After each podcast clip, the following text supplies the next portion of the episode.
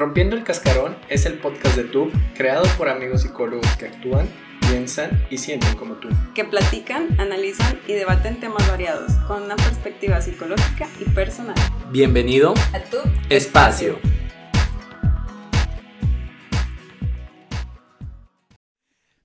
Bienvenidos a un episodio más, a una edición más de Rompiendo el Cascarón. Estamos muy felices, muy contentos de estar de vuelta después de este tiempito que nos dimos. Eh, mi compañera Andrea de este lado y yo estamos muy felices de que sigan compartiendo y apoyando el contenido. Oye, pero nos has dicho lo principal y más evidente, una, el audio. estamos súper felices y aparte estamos en unos nuevos estudios ya eh, pues estamos, como verán, invirtiendo para que pues estos episodios les lleguen a ustedes con la mejor calidad. Porque contenido de calidad ya había, pero ahora ya le estamos adornando con todo lo demás. Ya es distinto. Exactamente. Entonces, pues, eh, si aún no nos siguen, síganos en las redes sociales, porque ahí es donde nosotros escuchamos lo que ustedes piensan acerca de los videos que vamos sacando, el contenido, y es como hemos estado programando mes a mes los videos que te llegan a ti. Entonces, pues síganos en... Estamos en Facebook, Instagram, Spotify, este de TikTok y me falta una YouTube. que es YouTube. ¿Vale? Claro que sí. Entonces, eran cinco. El más evidente. Entonces, para que en todas las plataformas vayan a apoyarnos, a dejar sus comentarios, si les gustó, si no les gustó, qué les gustaría que implementáramos. Si no les gustó, no nos digan. Sí, Ah, no, también, si no, si, si algo pudiéramos mejorar, acuérdense, áreas de oportunidad, claro que estamos Sí, abiertos. Críticas por eso constructivas, porque es- también ahí... tenemos corazón. Así es que esto lo estamos haciendo. Aunque- Ustedes han visto, han sido testigos de que en el último mes, mes y medio, eh, la plataforma de Instagram tuvo un gran incremento de seguidores y pues se darán cuenta que también de pacientes. Entonces, pues andamos muy carrereados, por eso el día de hoy nada más estamos Memo y yo aquí. Aparte que queríamos ser los primeros en inaugurar este espacio. Eh, ya en las, en las siguientes grabaciones, en los Se siguientes van a ir videos, incorporando. Se van a ir incorporando uno por uno de acuerdo a los méritos. Nada, no es cierto. Se van a ir inco- incorporando de acuerdo a sus agendas. Pero bueno, sin más preámbulos, el día de hoy traemos un tema que yo creo que más de uno traemos ahí temitas. Y si te llegó este video porque tu terapeuta te lo haya enviado, quédate porque de verdad eh, vas a encontrar muchas respuestas. Ayúdame. Y si no, pues te vamos a ayudar a hacerte las preguntas indicadas que te lleven a responderte o a cuestionarte. Eh, muy seguramente la mayoría de nosotros hemos tenido temas en cuanto a la autoestima, la forma en la que nos percibimos, eh, de pronto también en situaciones en donde pareciera que no nos gusta nuestra realidad o estamos conviviendo con personas que parece que están peleadas con la vida o nuestras relaciones de pareja son inexistentes o son conflictivas. Y bueno, en fin, salud física también, por ahí las situaciones que tienen que ver con padecimientos, enfermedades, este, eh, subidas de peso, bajadas de peso. Les sorprendería saber que hay que está muchos de estos, de estas situaciones que se conectan directamente con la herida materna. Entonces, el día de hoy traemos el tema de sanar con mamá. Y pues para eso vamos a empezar primero para ti, Memo. Yo sé que esta es una pregunta que no traemos incluida, pero para ti, ¿qué significa la herida materna? La herida materna eh, sería aquellas acciones, aquella, aquellos daños que se generaron por, por así decirlo, agresiones, por así, o acciones o tratos o ajá que la madre tuvo hacia el chico. Podemos ver que la herida materna, desde visto desde varios autores, eh, tiene que ver en ocasiones, por ejemplo, con el autoestima. ¿sí? Entonces, son aquellas...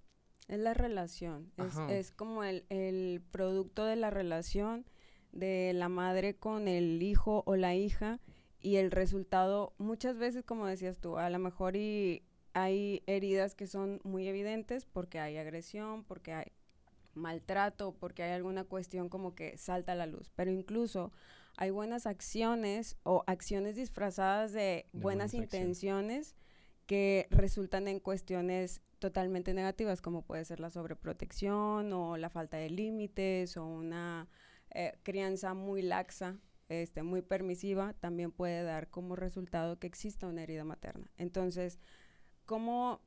Pues primero, la primera pregunta es, ¿podemos sanar? ¿Se podrá sanar de una herida materna? Es un proceso en el cual tenemos que identificar primero qué es lo que, que está ahí generándose mm, dolor, que, que está generando ahí eh, conductas que no son saludables, porque tiene que ver, como tú lo dices, como uno hubo negligencias, como hubo carencias, uno se enmascara o uno pone una pared para evitar sentir ese dolor. Entonces, el sanar es primero identificar qué fue lo que se rompió y después, ahora sí, modificarlo. Ok, estaba haciendo esto para evitar ese dolor. Exacto, es como identifico tal vez para mí como hijo o hija, es muy evidente lo que hizo mi mamá o a lo mejor ya en terapia ya lo vi.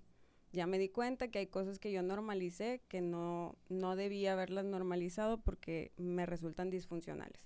Después identifico cuáles fueron las máscaras que yo utilicé para poder sobrevivir, porque finalmente siendo yo un niño o una niña, Tuve que implementar algo. Exactamente, Tuve y a lo mejor eso viene con la evasión o la falta de, de vínculos significativos por temor al rechazo o una cuestión de suplantar eh, la ausencia de, del cariño materno con el alimento o el manejo emocional con, con, con los alimentos, este, si hay trastornos alimenticios muchas veces, no siempre, pero la mayoría de las veces están vinculadas con la figura materna o también la paterna, ¿verdad? Pero en este caso hablemos de la, de la figura materna.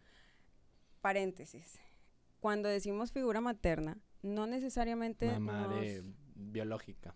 Exacto, puede ser cualquier rol que haya desempeñado esas funciones que tenían que ver con nutrir, con la parte de educarme emocionalmente, el reconocer quién soy, el amar quién soy, el conectar con la vida, el cuidado de mi cuerpo y el cuidado de mis acciones, este, la forma en la que expreso mis emociones, o sea, todas esas cuestiones piensa y la, figu- la figura que se te vino a la mente a lo mejor fue tu abuela, Tu fue tu tía, tu hermana. vecina, tu prima. Ya si fue una vecina se me haría como que demasiado evidente la herida de... Pero, Pero eh, sí. incluso cuando mamá no está, también se interpreta. O sea, el, el pequeño puede llegar a interpretarlo y también cuando mamá no está y lo que se dice de mamá, eso también se puede decir. Oye, sí, ¿sabes qué? Tu mamá no está porque nos abandonó y no nos quiere. No te quiso. Y entonces eh, uno lo empieza a interpretar y el que mamá haya estado ausente o, o la manera en que a mí me presentaron el por qué mamá no estaba, eso también puede generar muchas máscaras y entonces empiezo a percibir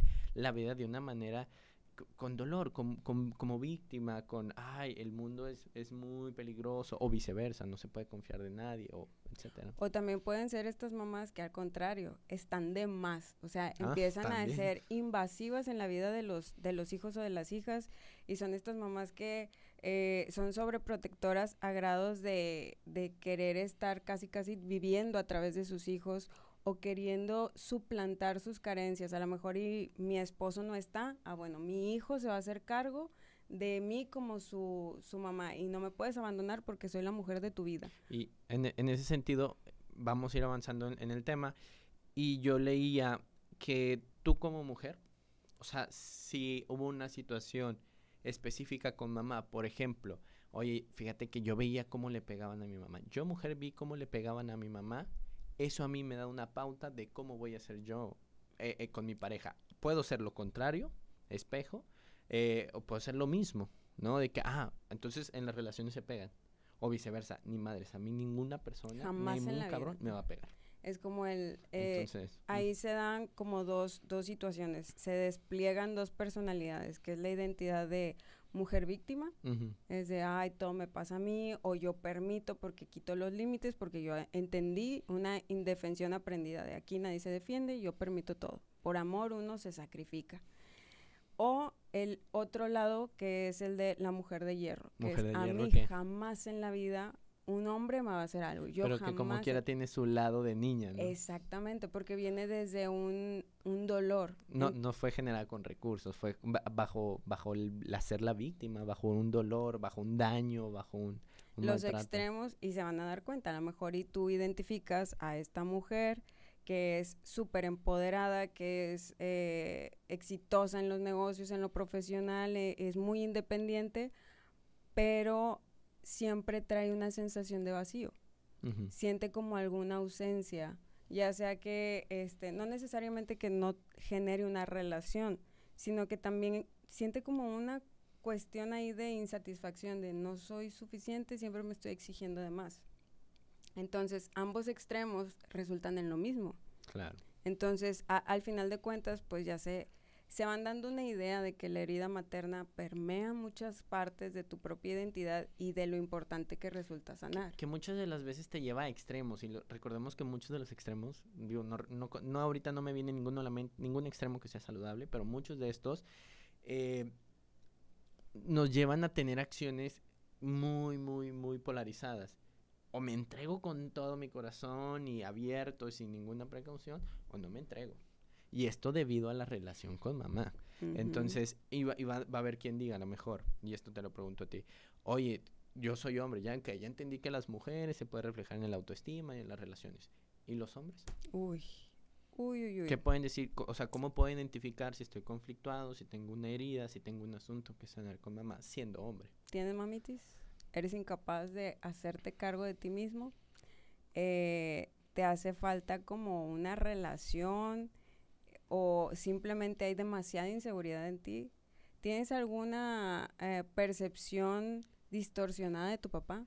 Porque lo que tú piensas de tu papá, ¿qué tanto es por lo que tú viviste y qué tanto es por lo que te platicó tu mamá? Y lo que permitía mamá también. Exactamente. Eh, ¿Qué tanto estás cumpliendo tú el rol del esposo? El tomar las decisiones de ella, el acompañarla. Una cosa es que como hijo a lo mejor quieras hacer algo, pero otra es como que sientas culpa por responsabilidades que, que le corresponden a alguien más. Eh, también esta, esta situación de la falta de, no sé cómo decirlo, pero que no creas en ti, De hecho, a- ahorita que mencionas eso. Ajá, y va, mencionan autores que tiene, que está, que está conectada la herida de traición con el sexo opuesto. Entonces, si tú eres chico, que a lo mejor ya viste los episodios de las heridas de la infancia, te identificaste con la herida de traición, muy seguramente hay un asunto con mamá. O sea, esta traición, este estrés, esta inseguridad, este querer controlar todo, muy seguramente esté con mamá, o sea, relacionado con mamá, si eres hombre. La infidelidad también infidelidad. puede ser como una forma de castigar a tu mamá por lo que haya permitido o si ella lo hizo, también es una forma. Sí. Puedes estar buscando, si te hizo falta tu mamá, puedes estar buscando una mamá en tus parejas. Entonces, Sí, Pues- las carencias, eh, oye, yo quiero a alguien que me cuide. Yo quiero a alguien que me, ay, perdón, que me dé besos, que, me- que me abrace. Y es como, oye, pues tú no quieres una novia, o sea, tú quieres... bueno, pero que te den besos y te abracen, a lo mejor sí. A la- Ajá, eh, ya pero sí es- va eh, incluido como el de... Visto desde lo materno, o sea, es como, ay, espérate. o sea, Ajá. y sí. puede generar dependencia. Entonces, cuando veo que, que mi novia se va a ir, obviamente va a doler, pero si te cuesta soltar esa relación. No me dejes, y por no, favor, y, y, y permito. me y- humillo y, ujú. permito que me manipules, que me chantajees. Oye, ¿qué, ¿qué pasa? Que ese amor des- entregado desde una mujer te cuesta soltarlo. Mucho ojo. Eh, bien decía Chabelo, mucho ojo. Entonces, eh, en este caso, ya, veo que tengo la herida. ya, ya entendí, oiga. ya, ya, ya basta. ya y eso que no hablamos de las cuestiones físicas, porque también el cómo nos cuidamos a nosotros, Claro, la o sea, comida. esa, la comida, pero también el de, oye, permito que me duela un montón la cabeza y hasta que no siento que me está taladrando o, o ya que es un padecimiento súper grave. ¿Por qué? Porque yo vi que mi mamá se aguantaba todo. Sí. Era la última en su lista de prioridades. Sí. O sea, era como de, ah, pues me enseña que este, yo voy hasta el último. O si no, este conflicto con el cuerpo, que eso lo padecemos muchas mujeres. Si yo vi que mi mamá desde bien joven o Sí. desde que yo tengo uso de razón se estaba se preocupaba o se sobre preocupaba. ella me empezó a dar una idea de lo del peso y la importancia que tenía mi imagen corporal por sobre muchas otras cosas. Entonces, una vez que dices, bueno, sí, sí traigo eso, parece que sí, parece que sí cumplí ciertos requisitos. ¿Aceptar y perdonar es lo mismo? O sea, si yo acepto de sí, traigo la herida, ¿y luego qué hago? Eh, ¿Cómo sano? ¿Cómo lo acepto y cómo lo perdono? ¿Cómo sano? Lo mencionamos al inicio, hay que identificar qué es lo que está sangrando, ¿no? No podemos detener algo que no sabemos, ¿ok? Entonces, eh, ya sé que, ya sé que me vuelvo dependiente a las mujeres, a mi relación, ok, ¿qué pasa? Entonces, no, pues me cuesta debido a la carencia afectiva. Ah, bueno, entonces hubo carencia, ¿qué podemos hacer? Porque tú no eres dependiente del amor. ¿sí? Somos seres sociales, claro que tiene que ver todo eso, pero no dependes de, de otra persona para sentirte querido. ¿sí? Ay, qué guau. Entonces, no, no, Inserte meme del- no, no, no dependes de, de tu pareja para sentirte querido, cuidado, amado, protegido, ¿no? Es, esa es chamba de uno. ¿Cómo lo entendemos? Pues hay muchas maneras de demostrarnos ese cariño. Eh, yo se los decía a mis pacientes, el estar aquí, el barajear, el, el identificar, el palpar todo lo que te ha pasado, eso es una muestra de cariño, diciendo, ya no quiero maltratarme, ahora quiero tratarme de una manera distinta. Entonces, eh, así se empieza a sanar, identificando, cuidando. El perdonar y el aceptar son lo mismo. Mm, no, yo, yo diría que no, porque mm, es- es- se vuelve muy difícil. Porque mucha gente es que tienes que perdonar para liberar. y ¿Por qué voy a perdonar a alguien, por ejemplo? Que, porque pasa que en ocasiones mamá abusa de distintas formas de la hija. ¿Y por qué voy a perdonar eso? Imagínate esa mamá que vendió a su hija por, O sea, por dinero. Yo conozco por- personas que han sido abandonadas. Ni siquiera con el papá, ni con un familiar. ¿Sí me explico? Entonces, ¿por qué tengo que perdonar eso? Entonces, ok, acepto mi historia, pero el aceptar es muy diferente a resignarse. Porque el resignarse es decir, pues ni modo, así soy y, se friegan. Y el que quiera que bueno y el que no, ni modo. Aceptar es decir, ok, esto es parte de mí, sin embargo, voy a hacer algo distinto. Porque esto no me gusta, esta versión no, no me representa, no quiero que me represente. Entonces ahí está la diferencia entre aceptar y resignar. Entre perdonar y no perdonar. Quítense de la mente que es que tengo que perdonarla. Abusó de mí, me vendió, me regaló, pero tengo que perdonarla. Pues no. O incluso hay gente que dice, es que sí la quiero perdonar y luego es de, "Mm, ya intenté, no puedo. Entonces se ya, culpan. es- y es como, Es que soy una persona con rencor. Pues no.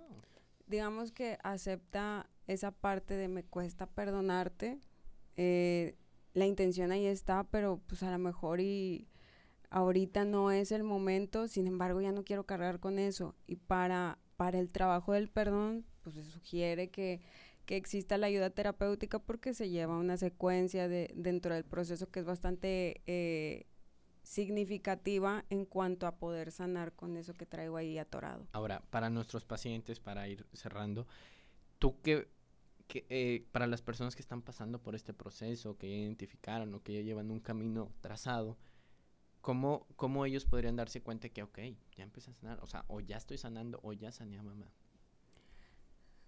Cuando ¿Qué sería distinto en ellos?